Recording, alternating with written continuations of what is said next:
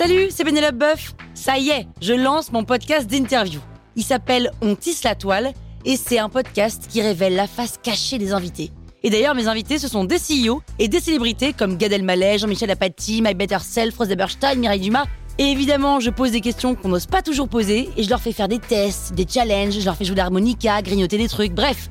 Rendez-vous sur On tisse la toile pour découvrir une interview tous les lundis. Ciao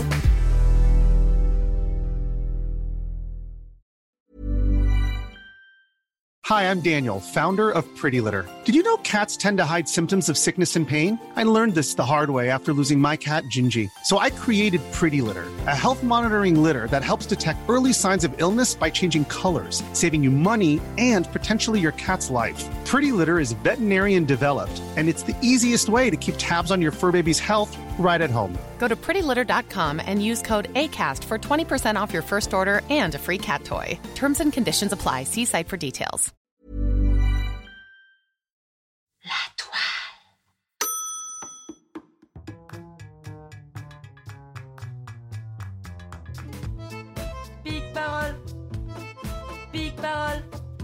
On a tous rêvé au moins une fois d'être dans la peau de quelqu'un d'autre. C'est pour ça qu'aujourd'hui, dans cet épisode 2, je pique la parole à un chef étoilé pour vous raconter un bout de son histoire. Euh, de mon histoire. Non, de son histoire, mais c'est moi qui la raconte. Je lui pique la parole, mais c'est mon, c'est son histoire. Ah Alan. Je m'appelle Alan Geham. G-E-A-A-M. J'ai 42 ans. Je nais au Libéria, en Afrique. Les Libériens attaquent les étrangers. Mon seul souvenir, c'est concrètement mes frères, ma sœur et moi, nous tenant la main très fort dans la rue, avec notre doudou et notre mère qui nous couvraient de sa poitrine généreuse. Et en quelques semaines, tous les commerces de mon père sont détruits, tout ce qu'il a construit est rasé, il ne reste rien, que dalle, que chi, walou, nada, on a tout perdu. Il faut tout recommencer et tout reconstruire de zéro. Page blanche.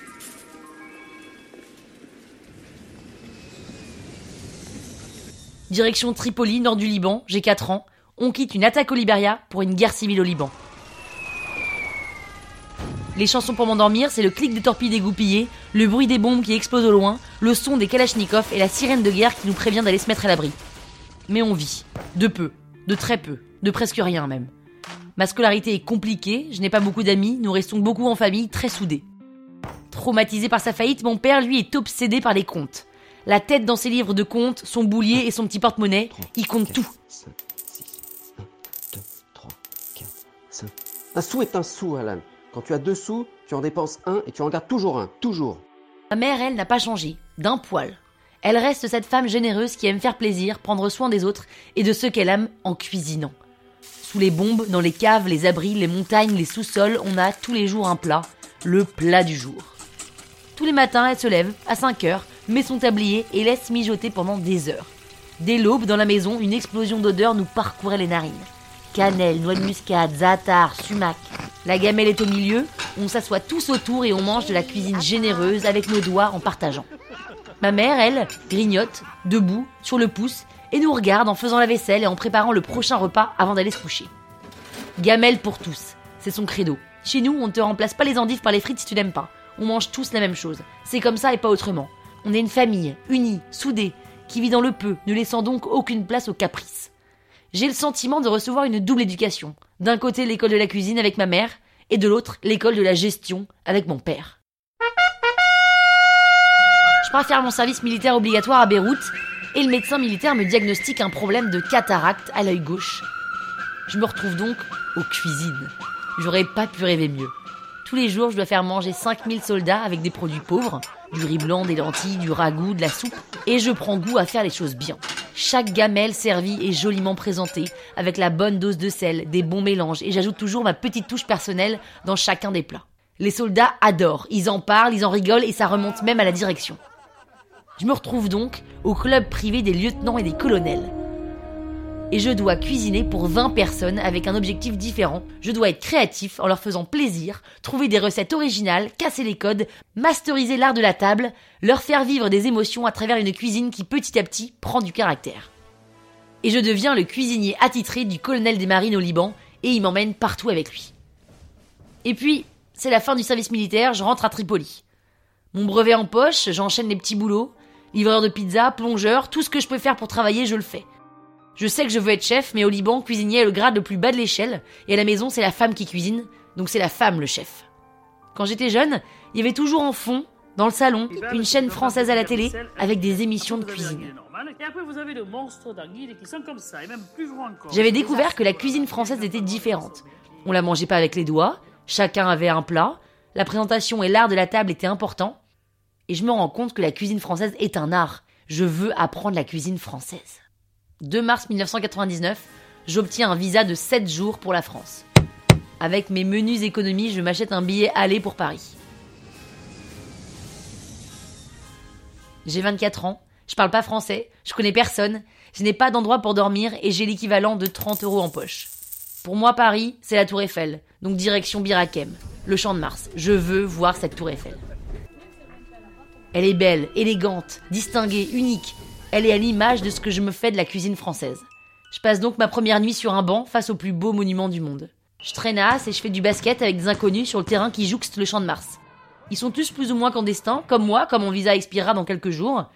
Et puis, on s'entend bien et ils me rencardent pour un job sur des chantiers. Je me retrouve à travailler sur des ravalements de tours qui s'avèrent être plus hautes les unes que les autres. Et comme c'est un poste dont personne ne veut, car beaucoup trop risqué, j'ai du travail tous les jours, personne ne me cherche de noises, et je peux dormir sur les chantiers. Je dépense donc pas beaucoup d'argent, mais j'en gagne vraiment pas assez. Du coup, j'arrive à trouver un job de plongeur dans un restaurant libanais dans le 16e.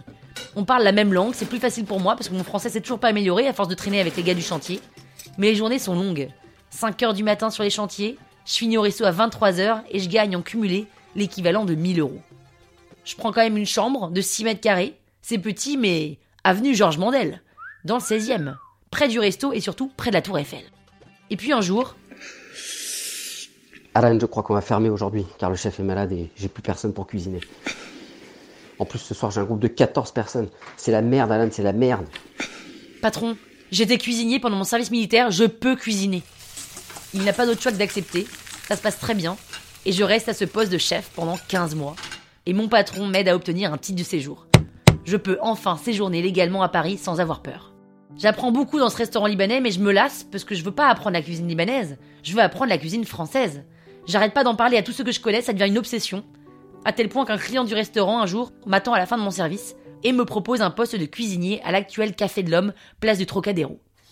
Je saute sur l'occasion, mais en fait l'intégration est hyper difficile parce que toute la brigade est française et je parle pas un mot de français. J'ai du mal à comprendre ce qu'on me demande, j'ai du mal à me faire comprendre et le gérant me prend dans son bureau au bout de 15 jours.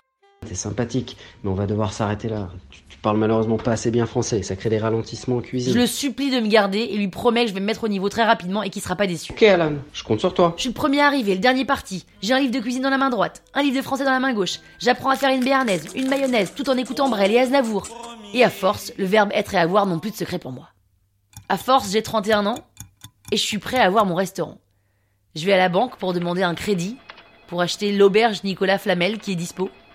Il me faut 80 000 euros d'apport. Bien sûr, je les ai pas, alors j'arrive auprès de la banquière avec des photos de mes plats que je cuisine. Tête de veau, tiramisu, filet de bar, pour lui donner une garantie que ce restaurant va cartonner. Évidemment, elle me rit au nez. Mais on n'obtient pas un crédit avec des photos de plats, mon pauvre monsieur. Alors je demande de l'aide à droite à gauche à tous ceux que je fréquente, et j'arrive non sans mal à avoir une participation de mon frère qui est aux États-Unis, de mon boucher, de mon primeur, et je réalise en fait que beaucoup croient en moi. Et grâce à mon père, depuis 7 ans que je travaille comme un acharné, j'ai mis de côté assez pour pouvoir mettre au bout, et j'arrive à la banque avec l'apport nécessaire. Première chose que je fais quand j'arrive dans mon restaurant, j'écris sur un papier Objectif 2007-2008, entrée au guide Michelin. Et je colle ce papier sur le panneau électrique. Échec. L'année d'après, objectif 2008-2009, entrée au guide Michelin. Échec. Et l'année d'après, objectif 2009-2010, entrée au guide Michelin. Échec. Le restaurant fonctionne bien, mais il s'appelle Nicolas Flamel, et j'ai envie que les clients viennent pour la cuisine d'Alain Géam, même si je suis encore très timide sur ma cuisine. Alors je me lance et j'acquiers AG Saint-Germain. Alan Géam Saint-Germain. Et non, AG c'est pas les initiales d'Alain Géam, mais c'est Atelier Gourmand. Juste parce que je n'assume pas ma cuisine, mes origines, d'où je viens. D'ailleurs, ma cuisine en pâtit, car je ne fais que suivre la mode. Quand c'est la tendance du yuzu burrata jambon de Parme, je fais du yuzu burrata jambon de Parme. Je n'y mets pas ma touche à moi. Ma pâte, pour l'instant, c'est la générosité. J'accueille les gens, je m'occupe d'eux, je sors de mes cuisines pour les voir parce que je cuisine pour eux. Je me perfectionne, mais je me prends aussi des claques. Je fais rôtir un croustillant de pied de cochon à la poêle plutôt que dans une gamelle pendant 6 heures. Je fais une tête de veau que je fais pas cuire assez longtemps parce que les clients arrivent déjà. Je me ramasse, mais j'apprends, j'apprends, j'apprends. Et puis j'acquiers AG Léal. Cette fois-ci, AG pour Alain Géam. Ah, enfin, il était pas trop tôt Et j'assume, je le revendique même. Et j'arrive à créer des émotions chez mes clients. Bravo Alan, bravo chef. Bon. Je prends confiance, mes trois restaurants tournent assez bien, mais quelque chose au fond de moi me manque. Mais je ne sais pas quoi. Et puis un jour, le chef Akram cède son restaurant gastronomique et il me propose de le reprendre. Un restaurant gastronomique? Ça veut dire monter encore d'un niveau? J'ai peur, mais j'en crève d'envie. Tellement envie que je réfléchis pas tellement longtemps et en septembre 2016, je dis banco. Je fais de la cuisine française avec des touches libanaises. Mon univers se sent de façon encore plus prononcée que chez AG Léal. Zaatar, mélasse, eau de rose, fleur d'oranger, j'intègre toutes ces saveurs dans mes plats. Pigeon laqué à la mélasse de grenade, feuille de vigne avec son carpaccio de homard, lait miel à la fleur d'oranger, noix de cajou et poire.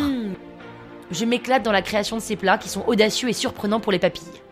J'ouvre en avril 2017, les tables se réservent, et je repère notamment en mai un homme, seul, avec des sacs, qui s'installe. Et je le vois qui note. Il note les ingrédients que je lui dis quand je viens lui présenter chaque plat.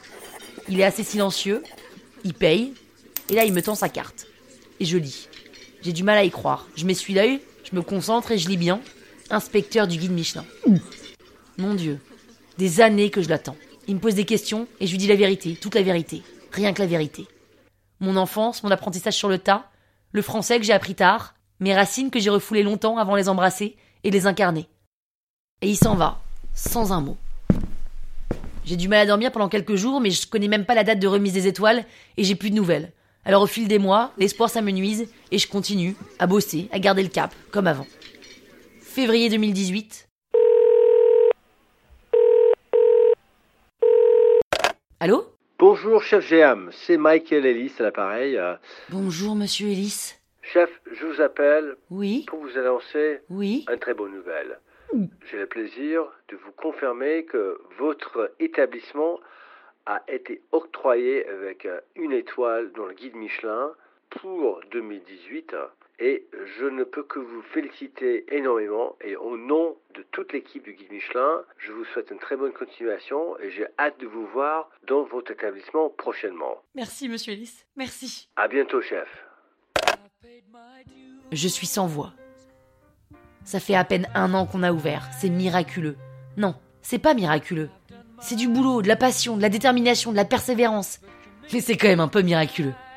Tout ça, je n'aurais bien sûr jamais su le faire sans cette éducation qui m'a donné les bases, et surtout, qui m'a donné l'envie de cuisine, d'aimer et de donner. Le plus difficile, ça va être de rester au sommet, tout en gérant ma vie de famille. La deuxième étoile, est-ce que je la vise? Disons que je donne tout pour faire plaisir à mes clients, les surprendre, les faire revenir et leur donner de l'amour à travers mes créations. Un jour peut-être, j'aurai une deuxième étoile. Comme dirait l'autre, sky is the limit.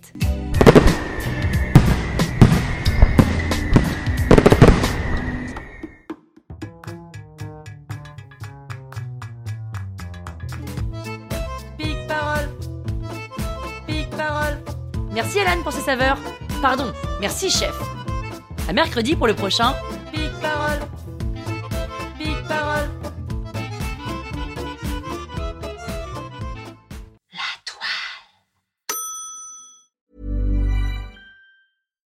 When we're on a budget, we still deserve nice things. Quince is a place to scoop up stunning high-end goods for 50 to 80% less than similar brands. They have buttery soft cashmere sweaters starting at $50, luxurious Italian leather bags, and so much more. Plus, Quince only works with factories that use safe, ethical, and responsible manufacturing. Get the high-end goods you'll love without the high price tag with Quince. Go to quince.com slash style for free shipping and 365-day returns.